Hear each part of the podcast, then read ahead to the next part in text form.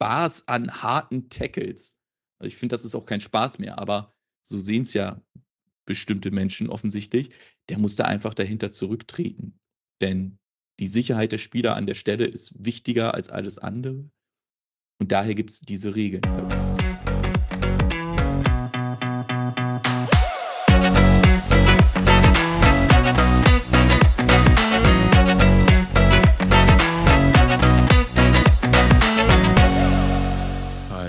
Herzlich willkommen zu einer neuen Folge Correct Call, dem Football-Regel-Podcast. Mein Name ist Dominik Kraus, an meiner Seite sitzt wie immer Malte Scholz und wir sind heute mit der zweiten Folge am Start. Hallo auch von mir, äh, wie immer, schon beim zweiten Mal. Ähm, ja, auch von mir herzlich willkommen und vielen, vielen Dank für eure positiven Feedbacks, die wir erhalten haben. Wir haben uns sehr darüber gefreut und hinsichtlich der Tonqualität, da werden wir mal in den nächsten Wochen ein bisschen dran arbeiten und gucken, wie wir die noch verbessern können. Wir haben uns natürlich auch heute wieder ein Thema für uns ausgedacht. Heute geht es um Holding. Ähm, wohl doch ein sehr diskutiertes Thema. Ähm, letzte Woche ging es ja um Holding gegen Wide Receiver. Heute reden wir um Holding in der Linie. Ähm, warum ist Holding eigentlich immer so ein heiß diskutiertes Thema, Malte? Ja, Holding zeichnet sich ja dadurch aus, dass wir eine, in Englisch Material Restriction haben, also eine deutliche Einschränkung des defensiven Spielers, wenn wir insbesondere in der Linie reingucken.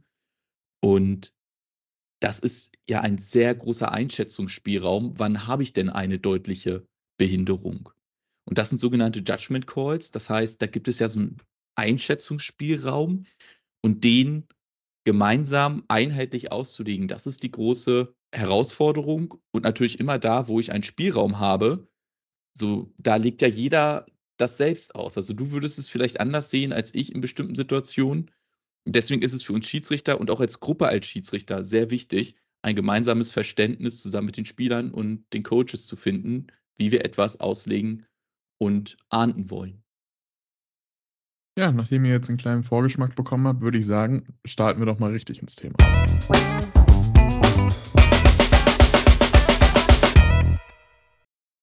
Ja gut, aber was genau ist Holding jetzt eigentlich? Also wir haben schon im Intro festgestellt, es gibt einen Unterschied zwischen Holding gegen Wide Receiver und Holding in der Line, aber was genau ist dieser Unterschied? Genau, also in der Linie geht es ja meist darum, dass der defensive Spieler durchbrechen möchte, entweder weil er die Tackle machen möchte oder den Quarterback sacken möchte. Und da wird er jetzt aufgehalten durch den offensiven Spieler. Natürlich ist der Offensive Liner darauf geprägt, den defensiven Spieler zu blocken. Und das darf er auch, wenn er sich innerhalb des Körperrahmens befindet. Also das ist der Oberkörper ohne Arme, ohne Beine. Und in dem Rahmen möchten wir, dass der offensive Spieler blockt.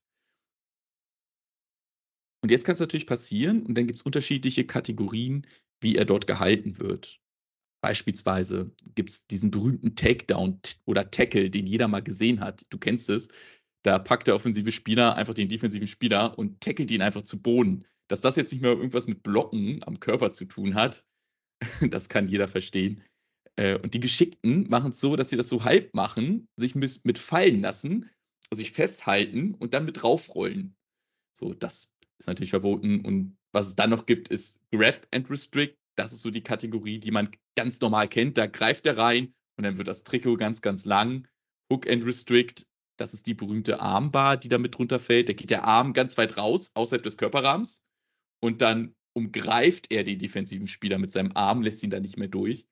Und dann gibt es auch noch Grab and Turn. Das ist die Sache, da blocke ich jetzt nicht mehr gerade aus. Da greife ich mir das Jersey und drehe den defensiven Spieler. Immer ein bisschen aufpassen mit dem Drehen, weil du kennst es auch selbst, wenn der Defense End rumkommt, möchte der manchmal einen Spin machen. Und wenn er dabei ins Fallen kommt, dann muss man genau darauf hingucken und feststellen, war jetzt der offensive Spieler schuld oder nicht. Und im Zweifel, wenn der defensive Spieler sich selbst dreht und technisch damit schon sehr unsauber wird, dann ist meist natürlich der defensive Spieler im Zweifel schuld und nicht der offensive. Ja, aber jetzt muss ich ja als jemand sagen, der sehr viel Football guckt, egal ob beruflich oder auch privat. Es gibt dann doch einige Holdings, die sehr auffällig sind und trotzdem regelmäßig nicht gepfiffen werden. Wieso? Das stimmt. Ich glaube, das ist so der große Punkt beim Holding, den man verstehen muss. vielleicht vorweg, das ist in der NCAA ein bisschen anders. Da ist das nur die Philosophie. Aber im NFL-Regelwerk und bei uns in der ELF, da steht das in den Regeln drin. Also ein Holding setzt positiv voraus, dass eine dieser Kategorien, die ich gerade genannt habe, vorliegt. Also wir eine deutliche Behinderung haben. Und zusätzlich sagen dann die Regeln, du darfst das Holding aber nur pfeifen, wenn. Und macht also eine Rückausnahme. Selbst wenn du dieses Halten hast, dann gibt es eine Rückausnahme. Und was ist diese Rückausnahme? Und da gibt es eine ganz, ganz lange Liste, die sogenannten Blocking Notes. Und dann steht da drin, wenn der Tackle gleichzeitig gemacht wird, wenn gleichzeitig der Spieler out of bounds läuft und so weiter und so fort. Die Idee eigentlich hinter den Blocking Notes kann man ganz leicht verstehen. Wir sollen ein Holding nur werfen, wenn es Auswirkungen auf den Spielzug hat. Ansonsten dürfen wir es nach den Regeln gar nicht callen.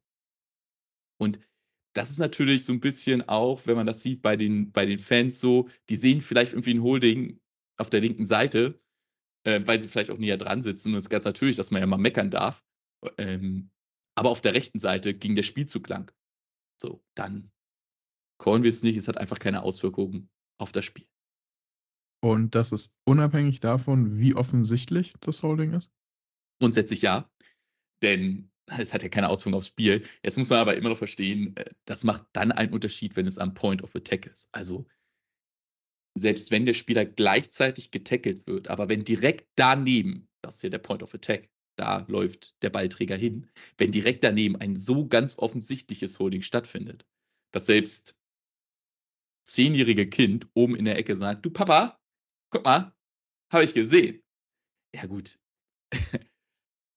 dann callen wir es auch, weil dann tut es mir leid, wenn jemand so einen großen Fehler macht und das jeder sieht, dann müssen wir natürlich ähm, das callen. Aber Holding passiert oft tatsächlich ein bisschen versteckter ähm, vor dem Körper und dann wird plötzlich der Arm lang. Das ist dann eher das, worauf wir achten. Also ich achte da auch beispielsweise gar nicht so auf die Hände, sondern wo sind die Hände positioniert? Wie ist die Technik vom O-Liner? Und wo geht der Arm auch raus? Also man guckt beispielsweise auf den Ellbogen. Ja, ich habe jetzt natürlich ein bisschen im Regelwerk geblättert und äh, man stolpert sowohl da als auch, wenn ich mit dir rede oder man regelmäßig Fernsehexperten zuhört, über den Begriff Backside Holding. Willst du vielleicht einmal den Begriff näher erläutern? Ja, das ist genau so eine Kategorie. Also du hast schon nicht mal in die Manuals geguckt so in die Anweisungen, weil das kommt nämlich im Regelwerk gar nicht vor. Aber Backside Holding bedeutet, dass wir beispielsweise ein Laufspiel zur rechten Seite haben, ein Stretch Play, der Running Back bekommt den Ball vom Quarterback übergeben und er geht ganz weit auf die rechte Seite. Und jetzt ist die Frage, sollen wir auf der linken Seite, wenn da der ganz äußere Spieler gehalten wird, sollen wir das callen oder nicht? Und einfach die Philosophiefrage, wäre er rangekommen oder nicht? Normalerweise sagt man nein, wäre er nicht. Darauf muss man sich einigen, wie man da vorgehen möchte oder nicht. Und na klar, wenn der super schnell ist und man sieht, es, der Running Back stockt, dann würde man es noch callen. Im Allgemeinen hat man aber sich eigentlich darauf verständigt, gerade auch in der NFL, dass man das nicht callen möchte, wenn ein Holding auf der Backside passiert. Hintergrund auch da wieder, weil man erstmal grundsätzlich davon ausgeht, dass das keine Auswirkungen hat. Macht dann einen Unterschied, wenn der Running Back natürlich zurückcuttet und wieder nach links kommt. Wenn dann immer noch das Halten stattfindet, dann hat es eine Auswirkung. Jetzt ist alles, was du erklärt hast, natürlich sehr situationsabhängig. Also du musst genau gucken, geht das Play in die andere Richtung, cuttet der Running Back vielleicht doch zurück. Hat das was damit zu tun, dass die Flaggen beim Holding sehr oft dann doch sehr spät fliegen? Genau, ja. Denn ich sehe ja zuerst nur die Behinderung weil wir darauf geschult sind, auf bestimmte Zonen zu achten, die Situation einzuschätzen. Und jetzt kommen ja die ganzen Rückausnahmen. Und auch die muss ich ja erstmal für mich selbst prüfen, liegt nicht eine Rückausnahme vor? Darf ich denn das hier überhaupt callen? Backside Holding. Ja, ich sehe das Holding, aber der Spielzug ist gerade ganz rechts. Jetzt muss ich aber mich daran erinnern, der wird ja gerade gehalten. Wenn jetzt der Running Back wieder zurückkommt, dann kann ich jetzt erst die Flagge drauflegen. Und ich finde auch generell ist das sehr wichtig zu verstehen, dass ein Schiedsrichter eine Situation reflektieren muss um sie auch vollends beurteilen zu können. Das gehört dazu. Und wir sind alle darauf trainiert, einen kühlen Kopf zu bewahren, eine Situation zu bewerten und dann die Flagge erst zu werfen. Das hat auch was mit Souveränität zu tun am Ende des Tages und nicht trigger-happy zu sein, denn nochmal, niemand ist da, weil er uns Flaggen werfen sehen möchte. Jetzt gibt's Holding ja nicht nur als Strafe gegen die Offense, sondern auch, wenn auch recht selten zugegebenermaßen, gegen die Defense. Wo genau liegt denn da der Unterschied? Also in der Defense, in der Line selbst? Ich glaube erstmal, die Defense hält natürlich weniger, denn sie möchte ja gar nicht die Offense aufhalten, sondern sie möchte durch die Offense durch zum Runner oder zum Quarterback und ihn umhauen. Jetzt gibt es aber natürlich ein paar Situationen, wo es ein Halten gibt. Und die passieren gar nicht so am Anfang des Plays, sondern in erster Linie, wenn wir so auf Second Level kommen und wir haben einen Vorblocker. Das ist nochmal eine Person, die gerne gehalten wird, damit er nicht seine völlige Kraft entfaltet. Also beispielsweise, wenn Jacob Johnson gehalten werden würde, dann würde er beispielsweise ja nicht zum Linebacker kommen, um ihn wegzublocken. Das kann mal passieren. Und das sind Dinge, auf die wir achten. Und was auch passieren kann, das dann eher bei Punts, ist ein sogenannter Pull and Shoot. Das ist die Situation, da hält ein Defense Lineman in der Regel sehr gerne einen anderen Spieler, einen Offensive Lineman, und zwar in der Art, dass er ihn wegzieht. Und deswegen geht eine Lücke auf. Und durch diese Lücke schießt dann, Shoot, von hinten der Linebacker durch. Auch das ist natürlich dann ein Halten, was einen enormen Effekt aufs Play hat, wenn der Linebacker durchgeschossen kommt auf den Quarterback. Und jeder, der mal da stand und so einen Linebacker abbekommen hat, ungeblockt, das tut weh. Jetzt ist mir aber auch aufgefallen, dass gerade bei Holding Penalties ihr Schiedsrichter sehr lang zusammensteht, aber auch oft im Nachhinein noch mit Spielern geredet wird. Was genau wird da eigentlich kommuniziert, beziehungsweise wie genau besprecht ihr das? Ja, ich glaube, da sind wir beim ganz, ganz großen Thema Kommunikation. Wir auf dem Spielfeld werden ja nur akzeptiert, wenn wir auch verstanden werden. Und das ist, glaube ich, ein Punkt, den wir nur durch Kommunikation hinbekommen. Und das ist die Situation, die du dort siehst. Ich erkläre natürlich auch gegebenenfalls einen Spieler, der sich aufregt, ganz kurz, dass der Tackle gleichzeitig gemacht wurde, dass wir das schon gesehen haben, Verständnis haben dafür, dass er da was sagt, wir es aber gar nicht pfeifen dürfen, weil die Regeln mir das in der Situation einfach verbieten das kommunizieren wir da. Oder wir reden auch mit einem Spieler, wo ich gesehen habe, dass der gehalten hat. Und dann gehst du hin und sagst, großer, hast du aber auch ganz gut Glück gehabt, dass der Spielzug zur anderen Seite ging. So, das heißt, alle Seiten sehen, wir sehen das, wir sind da, du bist präsent. Und bevor jetzt irgendwie ein gefaulter Spieler oder ein faulender Spieler Selbstjustiz übt, bist du auch da und redest einfach mit dem. Denn wenn Spieler mit dir reden, können sie nicht miteinander reden. Und wenn sie sich danach unterhalten, dann sind die Emotionen schon wieder ein bisschen beruhigt und der Spieler weiß auch, wir haben es gesehen. Es gibt aber Gründe, warum es kein Foul war. Und damit nimmst du natürlich ein bisschen Schärfe aus dem Spiel und kontrollierst über solche Dinge auch das Spiel. Und wirst akzeptiert. Das ist gerade für uns Schiedsrichter immens wichtig. Das mit den Spielern ist, finde ich persönlich, super interessant, weil das kriegt man von außen nicht mit, auch nicht von der Sideline, wo ich mich ja dann doch das öftere mal rumtreibe. Aber das sind so Sachen, die kriegst du nicht mit. Von dem her glaube ich, dass es gerade für die Leute draußen super interessant ist und wir deshalb vielleicht mal eine eigene Folge dazu machen sollten. Vielen Dank auf jeden Fall für die Einblicke und dann würde ich sagen, springen wir zur nächsten Kategorie, dem Call der Woche.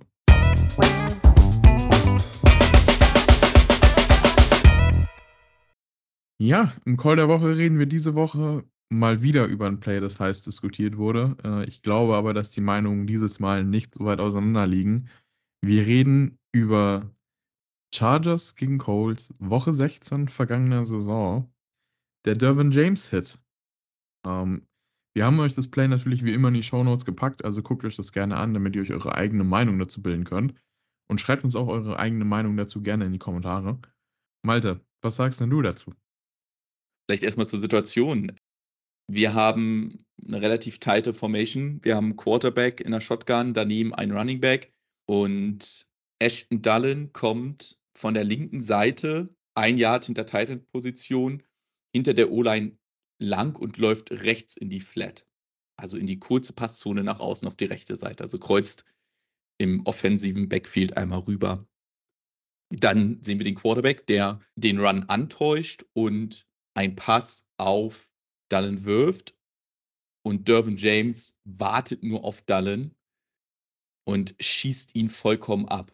Und damit meine ich, er geht mit seinem Kopf gegen den Kopf von Dallin. Er nimmt da meines Erachtens ein bisschen rücksichtslos wirklich eine Verletzung in Kauf und führte dann dazu, dass das nicht nur ein Call für unnecessary roughness war, sondern auch, dass sich die Schiedsrichter dazu entschieden, Dervin James zu disqualifizieren. Aber mich würde da echt interessieren, auch mal aus meiner Sicht. Ich sehe das jetzt natürlich, weil ich die ganzen Voraussetzungen dafür kenne.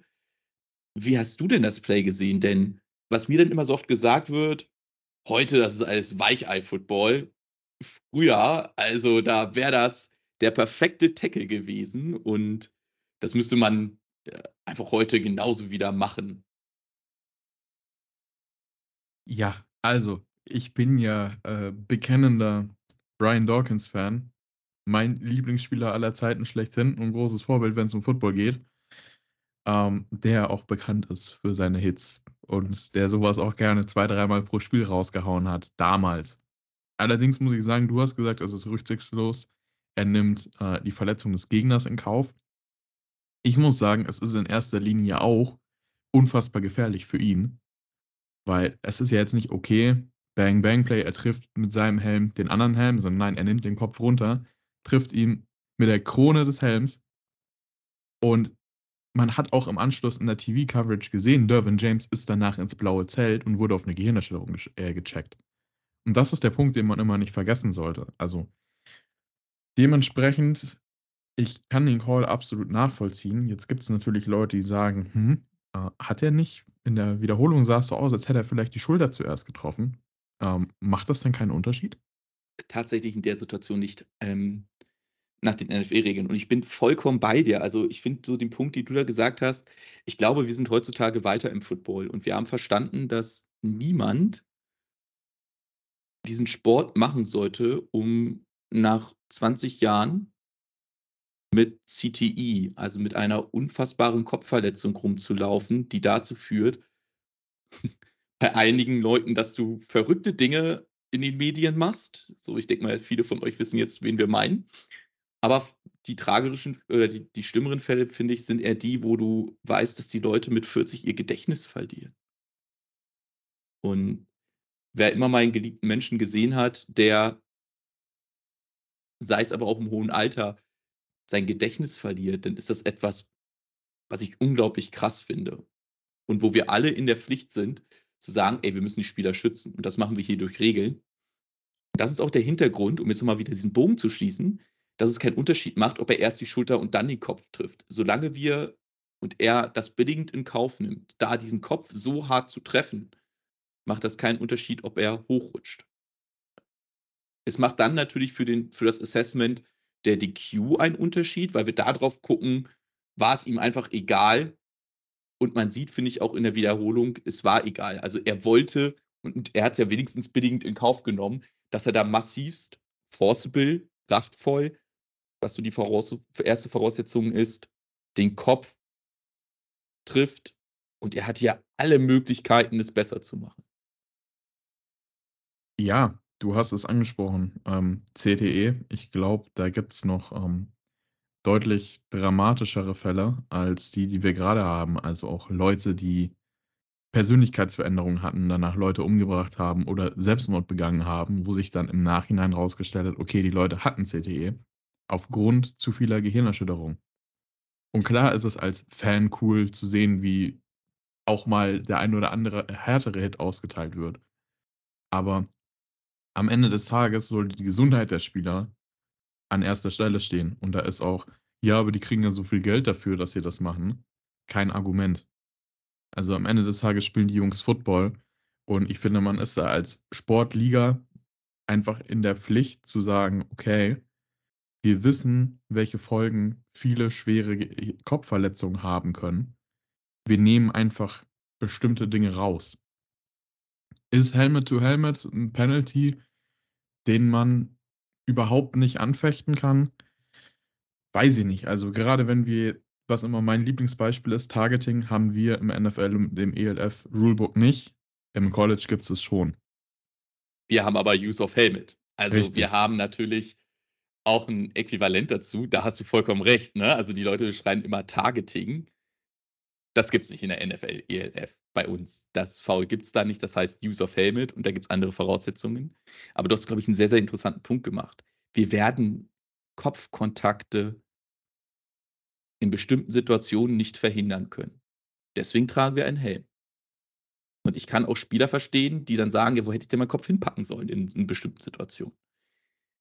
Aber ich glaube, die Situation hier zeigt, dass es sehr viele andere Spielszenen gibt, wo man einfach sagen kann, du hattest jede Chance, das anders zu machen. Zweitens, das ist auch ein Punkt, den man mit Trainern sehr oft bespricht, ist ja auch die Technik, die ich dann anpassen muss und auch entsprechend beibringen muss. Und warum? Und ich finde, da hast du auch einen sehr, sehr guten Punkt gebracht. Das sage ich da auch immer, weil das ist für mich so wichtig. Ich muss ja abwägen, mein eigener Spaß beim Zugucken mit der Gesundheit der Spieler.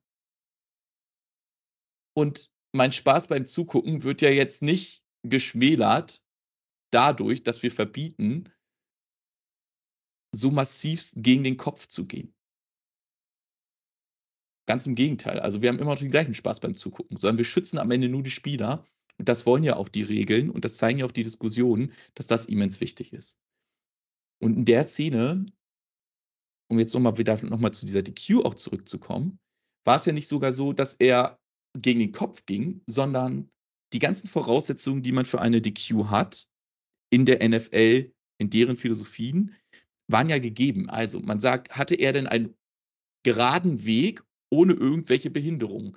Ja, er stand in seiner Flat außen und hat einfach nur gewartet. Er hatte genug Zeit, sich darauf vorzubereiten. Hatte er definitiv. Er hat gewartet. Und jetzt kommt ein sehr wichtiger Punkt für die DQ. Hatte er denn eine Alternative? Und die hatte er. Die hatte er. Er sah ihn kommen.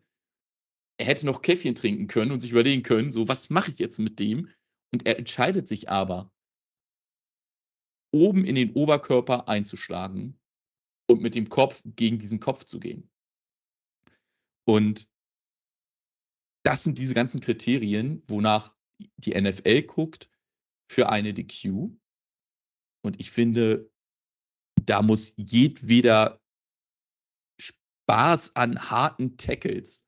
Also ich finde, das ist auch kein Spaß mehr, aber so sehen es ja bestimmte Menschen offensichtlich. Der muss da einfach dahinter zurücktreten. Denn die Sicherheit der Spieler an der Stelle ist wichtiger als alles andere. Und daher gibt es diese Regeln bei uns. Nochmal eine faktische Frage dazu. Ähm, ist die DQ in der NFL reviewable? Weil im College ist es ja so, im Falle eines Targeting, ist es nicht nur reviewable, sondern du kannst es als Coach ja sogar challengen. Das Die- ist in der NFL ja nicht so. Aber kannst du es reviewen? Genau, es ist reviewable. Die DQ ist, also die Disqualifikation als solche ist ein Aspekt, der reviewed werden kann. Jetzt kommt aber der große Unterschied. In der NCAA ist man ja inzwischen so weit, dass ja sogar durch die Booth ein Targeting Call initiiert werden kann. Also da kann tatsächlich, auch wenn nichts auf dem Spielfeld ist, der Replay Official sagen, liebe Freunde, da unten auf dem Feld, ihr habt ein Targeting verpasst. Was passiert bei uns in der Regel oder in der NFL, wenn man ein zu hartes V verpasst? Na gut, in der NFL gibt es ja erstmal den berühmten Brief, wo dann drin steht, einmal bitte Summe X zahlen und auch da kann man im Nachhinein sperren. Und das gleiche gibt es auch bei uns in der ELF. Auch bei uns gibt es von Warning bis Spieldisqualifikation im Nachhinein die Möglichkeit auf Situationen, die du als Schiedsrichter vielleicht übersiehst, zu reagieren. Aber wir können nicht auf dem Feld reagieren und das Ganze durch den Replay Official initiieren. Das ist der Unterschied, wenn wir über eine Review reden. Was passiert, wenn jetzt aber die Review erfolgreich ist? Dann bleibt die 15-Yards-Strafe bestehen, nur die DQ wird aufgehoben. Also es bleibt bei dieser eisernen Regel, nur die Disqualifikation ist reviewable, nicht aber das Foul als solche. Also selbst wenn sich jetzt in der Re Review rausstellen sollte, okay, vielleicht ist das eine Flagge, die man nicht hätte werfen sollen. Die Flagge bleibt bestehen, aber die DQ wird zurückgenommen. Genau. Das wäre auch die Situation da. Auch da wieder der Hintergrund, das ist ein Judgment Call. Ne? Also, wann war es denn unnötig? Jetzt muss ich natürlich verstehen, in der NFL und bei uns in der ELF ist es so, der Spieler wird defini definiert als verteidigungslos, wenn er einen Ball fängt. Und er bleibt so lange verteidigungslos, bis er sich wieder so ein bisschen etabliert. Also dieser Catch-Vorgang beendet ist. Und das bin ich nicht erst nach einem Schritt, denn die Idee hinter dieser Regel ist, der Junge soll sich wieder auf einen Einschlag vorbereiten können. Dann ist er nicht mehr verteidigungslos. So. Und deswegen auch die Regel, wenn du selbst von der Schulter gegen den Kopf abrutscht, dann guckt der Receiver über die Schulter, seine komplette Halswirbelsäule ist in einer sehr ungünstigen Position, um diese Kraft abzufangen. Und deswegen ist das einfach dann ein Foul. Gut, ähm, dann haben wir die Situation auch mal abgefrühstückt. Lasst uns da gerne eure Meinung zu wissen. Ähm, nicht nur, ob die Flagge gerechtfertigt war, sondern vielleicht, ob man da nicht einfach längere oder härtere Strafen verhängen sollte, als es häufig der Fall ist. Dazu gerne eure Meinung in den Kommentaren. Wenn ihr Fragen zu dem Thema habt, sendet uns die gerne per Social Media oder an unsere E-Mail. Ist alles nochmal in den Show Notes verlinkt. Und dann würde ich sagen, genug für diese Woche. Ich bedanke mich, dass du dir Zeit genommen hast, Malte. Danke, dass auch du dir Zeit genommen hast und vielen Dank an euch da draußen für eure Unterstützung. Und dann hören wir uns nächste Woche bei einem neuen Thema wieder. Bis dahin, bleibt gesund und viel Spaß. Bis dahin, tschüss.